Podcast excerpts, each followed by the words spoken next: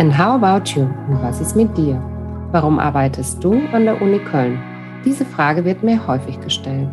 Ich bin Maria Schmitz-Hüser, Leiterin Personalgewinnung an der Uni Köln und ich beschäftige mich damit, wie wir interessierte und zu uns passende KollegInnen ansprechen, gewinnen und halten können.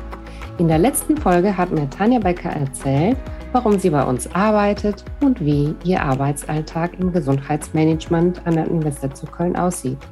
Und jetzt geht's weiter mit Gesa Diekmann.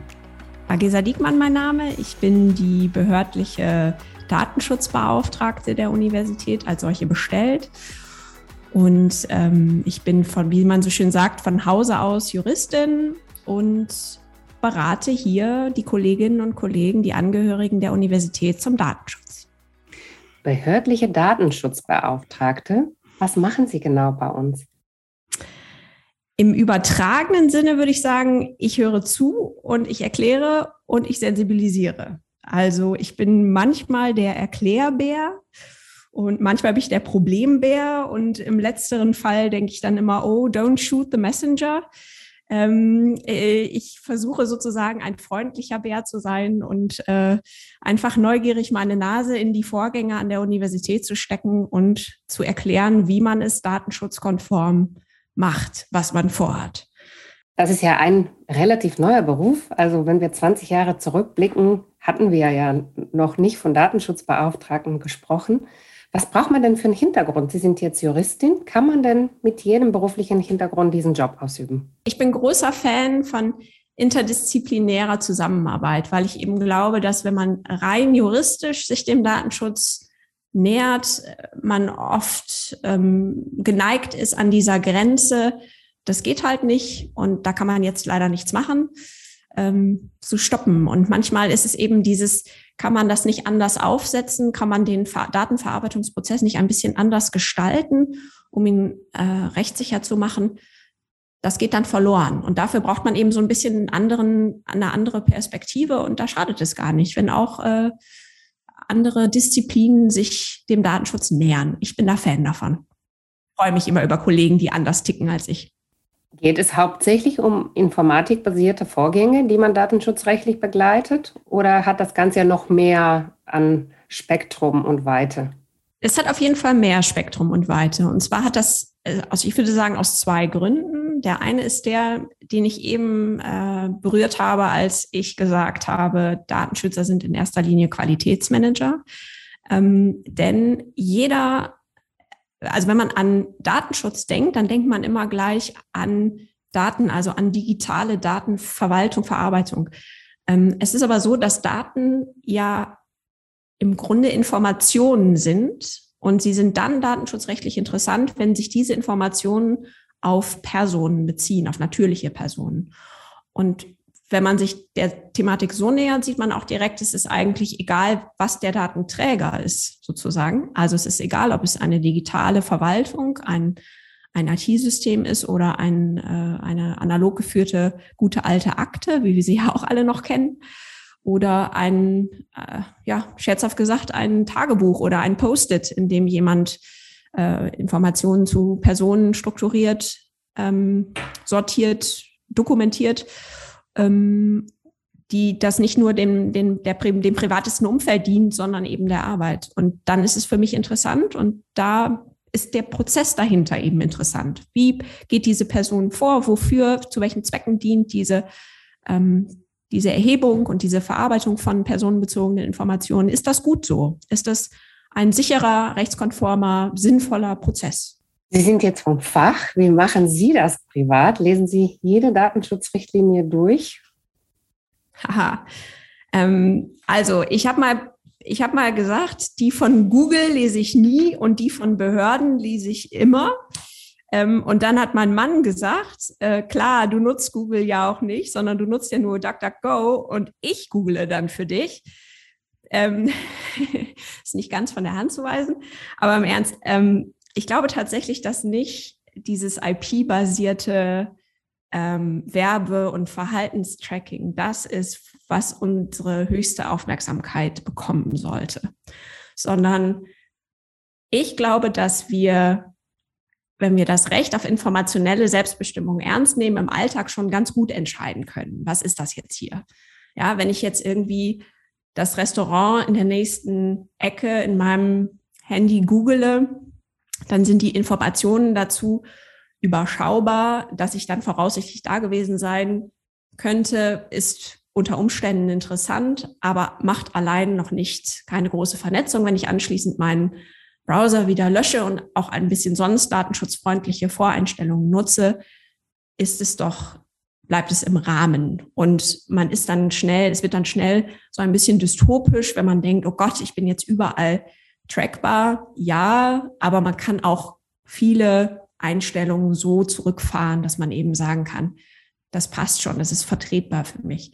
Viel, viel interessanter, finde ich, sind die Datennutzungen, die öffentliche Stellen über uns erheben. Und deswegen bin ich auch mit Überzeugung Datenschutzbeauftragter an einer öffentlichen Stelle, weil ich immer finde, da, wo der Staat vorbeikommt und sagt, lieber Bürger, folgende Daten will ich von dir haben und ich will die nutzen zum, zur Gefahrenabwehr oder zur ähm, Verbesserung von irgendwelchen Allgemeininteressen oder ich will wissen, ähm, ob du dich insgesamt rechtskonform verhältst oder so. Da werde ich immer ganz misstrauisch und denke mir so, was, was soll das jetzt eigentlich? Denn der Staat hat viel mehr Macht als so ein einzelnes Unternehmen. Und ähm, ich meine, dass wir uns ein bisschen mehr, dass wir den Datenschutz sozusagen ein bisschen mehr in diese Richtung verstehen sollten und uns auch bewusst machen sollten, da lauern eigentlich die Gefahren. Und ähm, so die Leichtfertigkeit, mit der man so Daten ähm, an Polizeibehörden übermittelt oder so. Sowas, da, da finde ich, ist einfach sehr viel mehr Aufmerksamkeit ähm, erforderlich, damit unser, unsere Demokratie gut funktioniert. Und jetzt verbinden wir mit Datenschutz auch Cookies. Ähm, und äh, Cookies wiederum äh, haben was mit dem Krümmelmonster zu tun. Hat denn das Krümmelmonster was mit Datenschutz zu tun? Ja, äh, das hätte ich mal auf die Einstiegsfrage sagen sollen, als ich mit dem Problemwerk kam. Äh, ich bin, ich bin hier das Krümelmonster an der UZK und äh, vernichte alle Cookies. Ja, das ist ein schönes Bild. Ich bin auch tatsächlich bei meinem ersten Karneval hier an der UZK, als wir noch Karneval feiern konnten, präpandemisch. Da bin ich als Cookie-Monster gegangen, weil ich das Bild so schön fand. genau, ganz genau. Ähm, weil in der Tat, ich finde, dass Cookies, Cookies sind ja äh, diese kleinen Textdateien, die man immer wegklicken, also beziehungsweise die Cookie-Einwilligungen sind das, was ist das, was man so quasi automatisiert wegklickt, wenn man eine Website aufruft. Und das ist ein schönes Beispiel für diesen Gewöhnungseffekt und für diesen Nährfaktor des Datenschutzes, der den Fokus auf etwas richtet, was ähm, nicht immer angemessen ist. Also wenn ich eine eine, äh, eine Webseite so programmiere, dass da tausend Cookies mit äh, vielen Drittanbietern und Drittlandtransfer, also Transfer auf irgendwelche Server irgendwo im Ausland, da sollte man sehr skeptisch sein. Und das ist einfach nicht, das ist dann keine gut gemachte Website. Insofern soll da gerne das Krümelmonster kommen und diese Cookies mal fressen und die Webseite ein bisschen übersichtlicher gestalten. dass eine gute Website sollte anders funktionieren. Aber wenn ich natürlich einen Online-Shop besuche und ein schönes Produkt mir auswähle und in den Warenkorb lege, dann brauche ich die Cookie-Technologie auf dieser Website. Und dann sind das notwendige Cookies und dann sollte ich natürlich informiert werden, ähm, was dann mit den Daten passiert. Also insofern, auch Cookies sind ein Beispiel, äh, dass sie müssen nicht alle durch ein Krümelmonster, was nur, was nicht differenziert äh, gefressen werden, sondern äh, sie sind ein schönes Beispiel für gut gemachte Datenverarbeitung auf Websites. Ja, Sie haben eben äh, von dem ersten Karneval bei uns erzählt. Ähm, wie sind Sie zu uns gekommen und wann? Habe schon ein paar Jahre Berufserfahrung auf dem Buckel sozusagen. Ich habe äh, mein Studium, mein Jurastudium und mein juristisches Referendariat in Berlin absolviert und habe eine Station im Deutschen Bundestag meiner, meines Referendariats absolviert und daraus ergab sich eine äh, Stelle als wissenschaftliche Mitarbeiterin im Bundestag. Und da habe ich mich mit den gleichen Themen beschäftigt, die ich schon im Studium hat, hatte, nämlich so, ja, damals nannte man das Medienwandel, interessanterweise, also die Digitalisierung ähm, der, der, des Medienfeldes insgesamt, die äh, Umstellung der Rundfunkgebühr auf äh, Beitrag statt Ge Einzelgeräteabgabe und solche Dinge. Mm, und das fand ich eben sowohl politisch als auch rechtlich sehr spannend. Und nachdem ich das im Bundestag eine Legislaturperiode gemacht hatte, äh, fand ich dann die andere, oder wollte ich gerne die andere Perspektive kennenlernen und bin in die IT-Wirtschaft gegangen und habe für einen Wirtschaftsverband äh, gearbeitet und da eben auch das erste Mal schwerpunktmäßig Datenschutz, denn da stand die große Datenschutzreform an. Ähm, und ja, mit deren in Verabschiedung habe ich dann gedacht, ach, jetzt wäre es eigentlich schön, es anwenden zu können. Und dann bin ich äh, aus Berlin nach Köln gekommen und eben an die Musikhochschule gegangen als Dienstsitz. Und seitdem bin ich in Köln. Und zwar war ich fast vier Jahre an den Kunst- und Musikhochschulen als gemeinsam bestellte behördliche Datenschutzbeauftragte und als juristische Referentin der Kanzlerin tätig gewesen.